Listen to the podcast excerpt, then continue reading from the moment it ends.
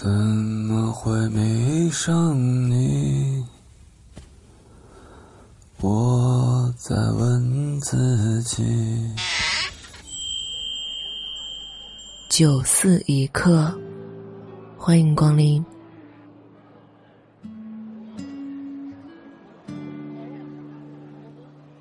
本节目由喜马拉雅独家播出。欢迎光临九四，我是闲人秋晚。有一句诗叫做“世界上最遥远的距离，是我就站在你面前，你却不知道我爱你”。它形容的就是暗恋的苦涩。暗恋是一个人在倾情演绎着两个人的爱情故事，既甜蜜又煎熬。我的一位听友小是一家咖啡厅的店长。一年多以前，店里有一位经常光顾的男客人，吸引了他的注意。这位男客人大约不到三十岁，温文尔雅，经常在晚餐时间过来。但每次用完正餐后，都会再点一杯蓝山咖啡，然后打开手提电脑，开始浏览文件、回复邮件，总是一坐就将近一个小时。都说男人在认真工作的时候是最有魅力的。小不知道从什么时候开始，每次这位客人来，他的目光总是会不由自主的在他身上多逗留一会儿。他在心里也给这位与众不同的男客人起了一个专属的称呼——蓝山先生。这位蓝山先生充分激起了小的好奇心。他是做什么工作的呢？他有女朋友，或者是已经结婚了吗？为什么他总是一个人？越好奇，便越会关注。小发现，偶尔蓝山先生没有光顾咖啡厅的时候，自己的心便会空落落的。如果几天见不到他，下次他出现时，小的内心总是会如小鹿般乱撞。但蓝山先生从来没有察觉出小对他有任何异常，总是对他周到的服务礼貌性的回一句谢谢。每次蓝山先生离开，小总是忍不住偷偷的看着他挺拔的背影走出咖啡厅的大门，直到完全消失在外面的夜色中。同时，他的心也会跟着一点点的往下沉。他在，他欣喜；他走，他失落。小知道他是喜欢上蓝山先生了，这份喜欢与日俱增，越来越浓，一发不可收拾。在一个休假的周末午后，小去了常去的图书馆。他选好两本书，准备走到靠窗那排座位去坐时，却意外地发现蓝山先生竟然也在这里看书。他的心里好一阵激动。这次蓝山先生面前的桌子上没有放着手提电脑，他只是静静地捧着书在看，特别入神，一直都没抬头。见他看得这么专注，小也不好意思去跟他打招呼，便在离他不远处的空位上坐了下来。坐下好久之后，小却发现，这次他竟然一页书都看不进去，脑子里想的都是蓝山先生。他发现他对蓝山先生越来越欣赏，也越来越好奇了。这么敬业、内敛、还爱看书的男人，在这个浮躁的世界，在小认识的朋友当中，实在是珍惜无比。蓝山先生合上书，起身离开的时候，小下意识地抬起头。他看到小的时候，嘴角微微上扬，并朝他点头示意。小也朝他微笑了一下。看着他离去的背影，小感到怅然若失，心中有万般的留恋。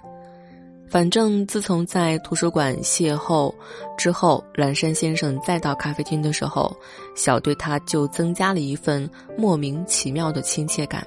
但是蓝山先生对他的态度，仿佛没有丝毫变化。小不禁有一些失落，但喜欢他的心却没有丝毫的动摇。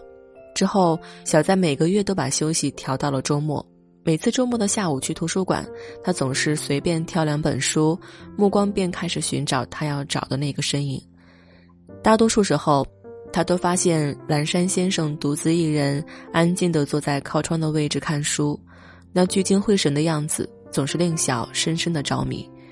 他在看着书，他在偷偷看着他。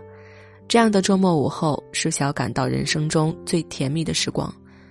只是每次看到蓝山先生离开的背影，他的心就像从天堂一下子跌到地狱，失落至极。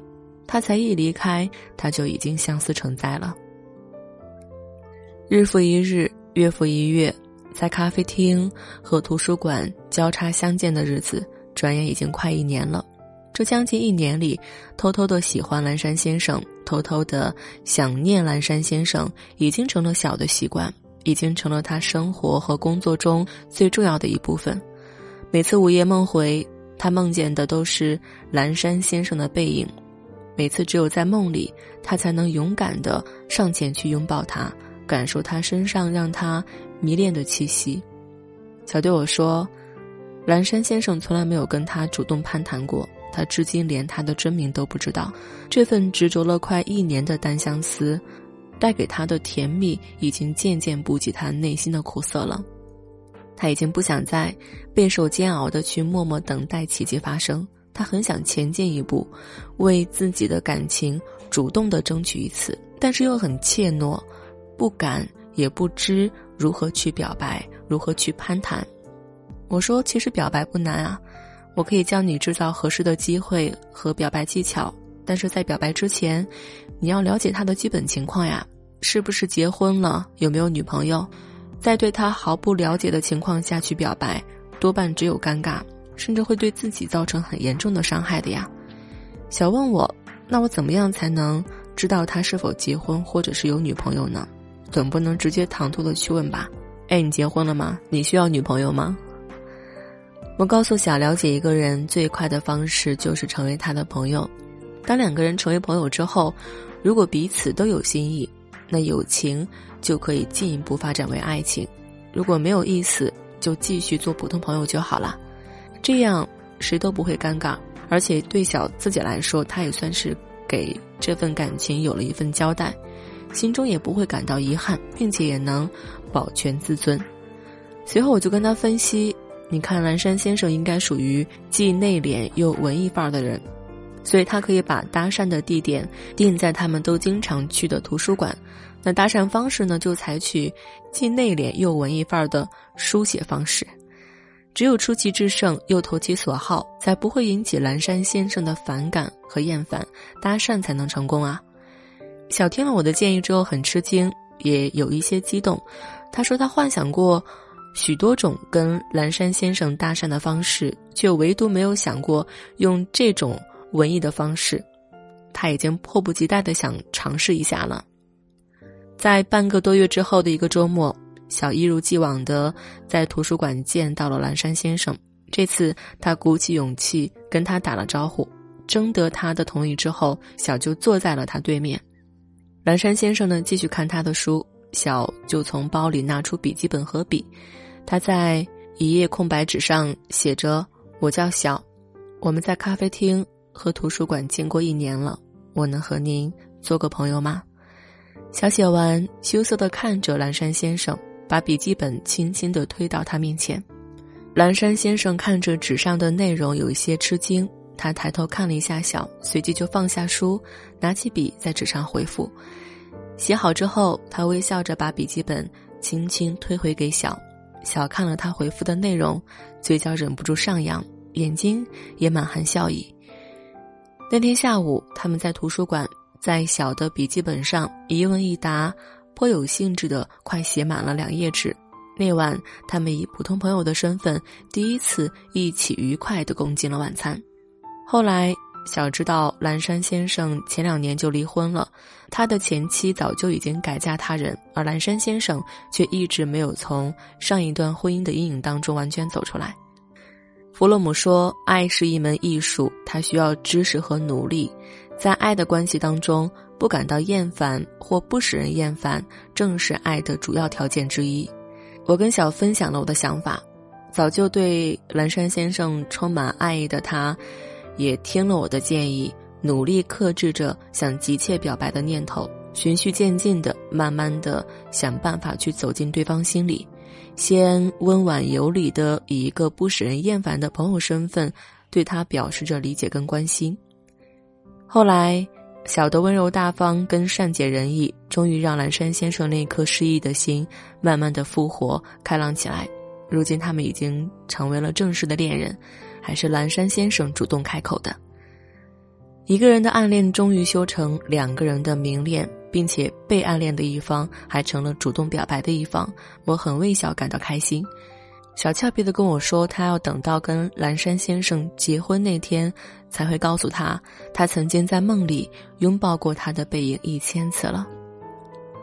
暗恋最初很甜，时间越长便会变得越来越苦。这种苦恋能否转为得偿所愿的正常恋爱，除了有幸运的成分，更需要的是智慧，更需要的是方法。没有哪个人能够随随便便成功的，爱情也是这样。如果你正在经受暗恋的苦楚，如果你想将这份暗恋修成爱的正果，如果你愿意，可以来跟我讲。愿所有有情人都能拥有爱的智慧，跟所爱之人终成眷属。我将我遇见过的每一个平凡人的故事，也许听完他们的故事，你就不会觉得自己是一个人了。我正在搭建一个。可以让你畅所欲言的空间，在里面随时随地把你的情绪抒发出来。如果你也想进入这一空间，可以添加我的微信“秋晚零三”，九思一角有你一席，自行落座，开心就好。